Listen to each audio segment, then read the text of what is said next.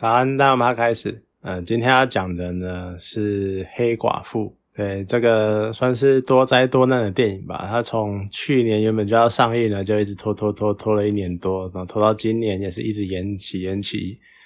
然后演到台湾，哎，好不容易要上映的时候呢，结果又遇到台湾的疫情爆发，然后就是又拖拖拉拉，就显得它特别的惨。而且最近也是负面新闻很多，就主要是。史嘉蕾·乔安森他控告迪士尼，就是那个片酬分配不均。因为据史嘉蕾那一方的说法呢，是在讲说，当初说好了这部片要在戏院上映，啊，结果迪士尼给人家戏院跟串流串流同步上映，然后导致戏院的收益好像因为这个样子分手了。然后史嘉蕾他也拿不到。就是戏院的呃拿不到川流的分红，所以让史嘉蕾少赚。然后总之呢，这是法律纠纷的问题。那我也很好奇，超强特务能不能打赢超强法务？对，迪士尼的法务是有名的强，所以我们很好奇，就看再看看他事后的发展怎样。而且感觉好像有点类似连锁效应，那导致一些其他的片演员也开始在争论这件事情。那回到电影。讲黑寡妇这部电影呢，其实它对我来说，它就它才是真正的所谓漫威第一阶段宇宙的完结。呃，就是从终局之战当然是最后一个大事件嘛。可是到终局之战之后，还在有点在讲这件事情的，应该就是像蜘蛛人、回家日、返家日，还有那个还有黑寡妇嘛。那蜘蛛人有点算是，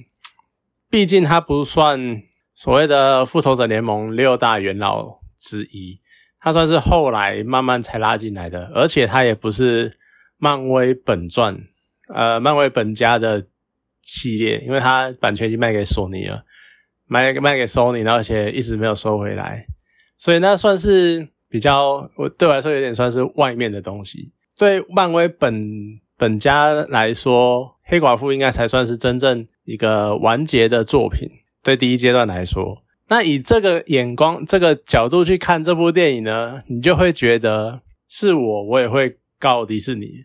因为他并没有给史嘉蕾·乔安森演的黑寡妇一个好的结局。我觉得，好，当然这个时候暴雷已经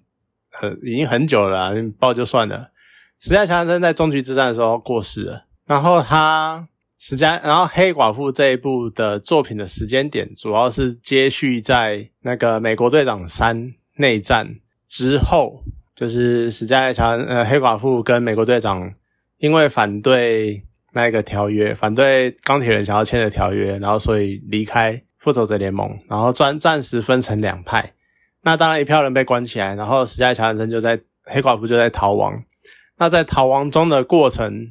发生了一个小小的事件。那这个事件呢，就是他发现当年训练他的那一个俄罗斯特务组织叫红屋，他原本以为他曾经跟鹰眼联手把那个地方消灭了，而且把那个头头杀掉了。可是结果没想到，在没想到就是在黑寡妇的剧情中发现，原来红屋还在。那当然不意外的，他他遇到了。曾经的算是战友们，那这些战友呢，曾经跟他组一个小小的所谓的家庭，在美国卧底。总之就是联合大家，然后最后把红屋再次再度的推翻掉。那呃，当然我在看完这部电影之后，也看了那个预告，诚实说的，就是有点类似简单的回顾介绍这样子。其实它里面有讲出了一点蛮有趣的，就你去看《黑寡妇》这部电影，其实它。结合的大多数元素都是漫威一直以来的元素，像是和一个主角因为幼年的苦难什么，然后变成有很强大、受到训练强成为强大的人啊，然后要消灭一个在空中的巨大的 那个机器啊，这样子。你看，像红屋，你说好找不到哪边，然后把它放在大放在天空中，藏在云层里，乍看之下，我觉得好像很炫，因为你在地上绝对完完全找不到。然后他躲在空中才能够躲避这么多年，看起来好像很炫，可是你就会觉得你是把美国空空军防御当白痴吗？就是这个这个东西怎么可能雷达扫不到？你就会觉得很有点莫名其妙。那再加上简单讲，整部电影的剧情，然后推进的过程，还有调调什么的，让人觉得有点不像漫威现在应该要有的水准吗？还是说这就是漫威的电影？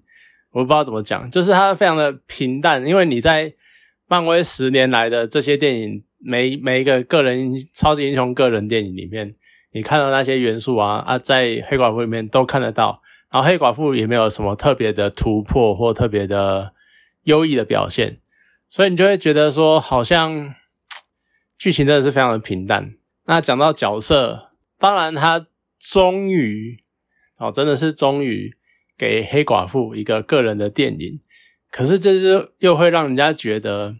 你好不容易给人家一部电影，而且是个人电影，结果你处理的手法这么的不好，这么的平淡，然后没有给他一个很，就是说特别啊，或者是什么轰轰烈烈的剧情过场什么的啊，就这样结束了。你整部片给人的感觉就是那种在消费黑寡妇的剩余价值那种感觉。就会让人家觉得很算是痛心吧。你这样对待一个角色，所以真的就如果我前面讲的，难怪黑寡妇要，难怪史嘉丽乔汉森要去告迪士尼。就你已经把我角色的 IP 的那个价值消耗成这样了，然后你还不给不多给我点钱，就是你连我演员的现实生活你也要消费，你也要榨干他的剩余价值那种感觉。那当然，这部片里面还有一些蛮有趣的，像是你看，像瑞秋怀兹哦，她真的是非常的漂亮。她就算是在演一个算是妈妈的角色，然后或者是比较在戏中比偏向老，不能讲老，她的角色感觉上应该是那种五六十岁的角色，可是还是一样非常的漂亮，然后很有成熟女人的感觉。那当然，她的妹妹伊莲娜就是。黑寡妇娜塔莎的妹妹伊莲娜，呃，演的也是演员也是算我觉得不错啦，而且再加上她的动作啊，还有表现跟演技什么的都还不错。不过我觉得蛮好奇的是，所以你看，像除了娜塔莎就是黑寡妇之外，那其他人讲话都有苏二口音。虽然说这个可能已经没有人想去吐槽有没有什么涉及歧视或者什么东西，可是。大家都有特别的口音，那我就不知道他之后要融入，因为就后面的看起来，伊莲娜应该是会继续承接娜塔莎成为复仇者联盟里面的黑寡妇吧。那总之就是在这样的情况之下，然后很多人好像因为我很晚才看这部，那之前很多人看过，好像都对伊莲娜的身材有点评论，就觉得她有点太壮，或者是太快。不像一个，就简单讲，你他就不像史嘉丽·乔安森的黑寡妇的那种身材比较好的那种感觉。那当然，演员当伊莲娜演员当时也直接呛明了，就是我就是不减肥，我就是要直接这样演，你管我那种感觉。而我在看整部电影，我不觉得有什么不不合理或是违和的地方，我觉得还好啊，就特务啊，那本来就是。身手能还能够还一样矫健，或者是任务有达成什么的，我不觉得所谓的身材或干嘛的会影响到特务的表现什么的。就大家只是把自己心里面对于美美女或对于帅哥的概念去套进这部电影里面，套到角色的身上。那当然，反派也是有蛮多能让人吐槽的点啊。就是虽然说，呃，他的设计好像蛮有趣的。因为在一开始出版的《红屋》就已经是有点类似利用心理制约的方式，然后让去控制那些所谓的黑寡妇这些特务，而到了二代《红屋》，他用化学物质，然后更进一步的直接去控制你的大脑，然后让你照他的吩咐做事情，感觉好像诶有空有那个有进步干嘛的。可是你看反派，你也会觉得说反派大魔王他一点。功力都没有，他一点武功都没有，一点能力都没有。那他怎么样控制这些人？而且怎么样不会直接被人家一拳猫？诶，好像他就好像也蛮有特蛮有创意的，就是好，我用了什么费洛蒙，然后让自己拥有特殊的体味，然后让你没办法靠近我，没办法攻击我。可是说出来就是那个有一些评价比较好笑，就是反派因为太臭了，所以导致他的黑寡妇们不想攻击他那种感觉，我就觉得这样还蛮好笑的。那还有就是，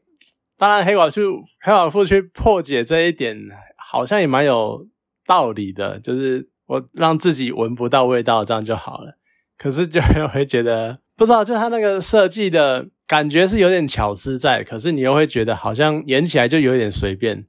就有一点，总之就是给人家一种不太完美的感觉。好了，那作为一个最后收尾的电影，可能也没办法再强求什么。那黑寡妇她也不会再以呃，那他喜欢的黑寡妇，史嘉蕾的黑寡妇也不会再出现在漫威宇宙中了，大概也就只能这样了。我们。最后可能也只能希望史嘉蕾·乔安森能够跟迪士尼谈判成功，然后获得他该有的报酬吧。大概也只能这个样子了，要不然说真的，我真的是觉得蛮可惜的。你就这样塑造了一个当初风靡非常多男女影迷的新的女性特务角色，然后还把她塑造的这么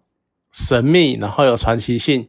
啊！结果最后给她一个揭露她的过去的电影，你却搞得这么普通、这么乏味，算是真的是蛮可惜的。那希望，而且从目前的状况看起来，我就会为漫威的下一个阶段的电影觉得有点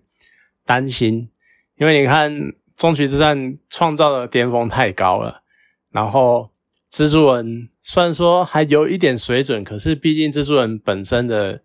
设定有点类似小屁孩的感觉，然后你看钢铁人或者是黑寡妇，这就是第一代拥有那种很强烈个人魅力的角色都已经不见了，像是钢铁人小萝卜道尼，他当然就不演了嘛。然后美国队长也是退休了啊，黑寡妇也要换人，因为原本的死掉了。那剩下的索尔，好了，这个可能会有一些影迷不爽，反正他现在就是一个胖胖的角色。胖胖的形象继续演《义工队三》，这破坏他原本那种帅气或迷人那个角色的形象，他变成一个有点类似搞笑，然后很有喜感的角色。我不知道在《星际义工队三》里面他会怎么样呈现新的所有的那个表现的方式，这比较让人家值得期待了。可是他的个人魅力可能就变得不太一样了。那再来，你看浩克。一直都没有很好的表现啊，感觉上可能也不会有新的作为，所以也不知道浩克会变成怎么样子。那鹰眼他已经，我不知道这样算不算是沦落呢，或者是一个突破？他已经变成要去拍影集了，那就希望影集也是处理的不错。那当然，漫威另外三部影集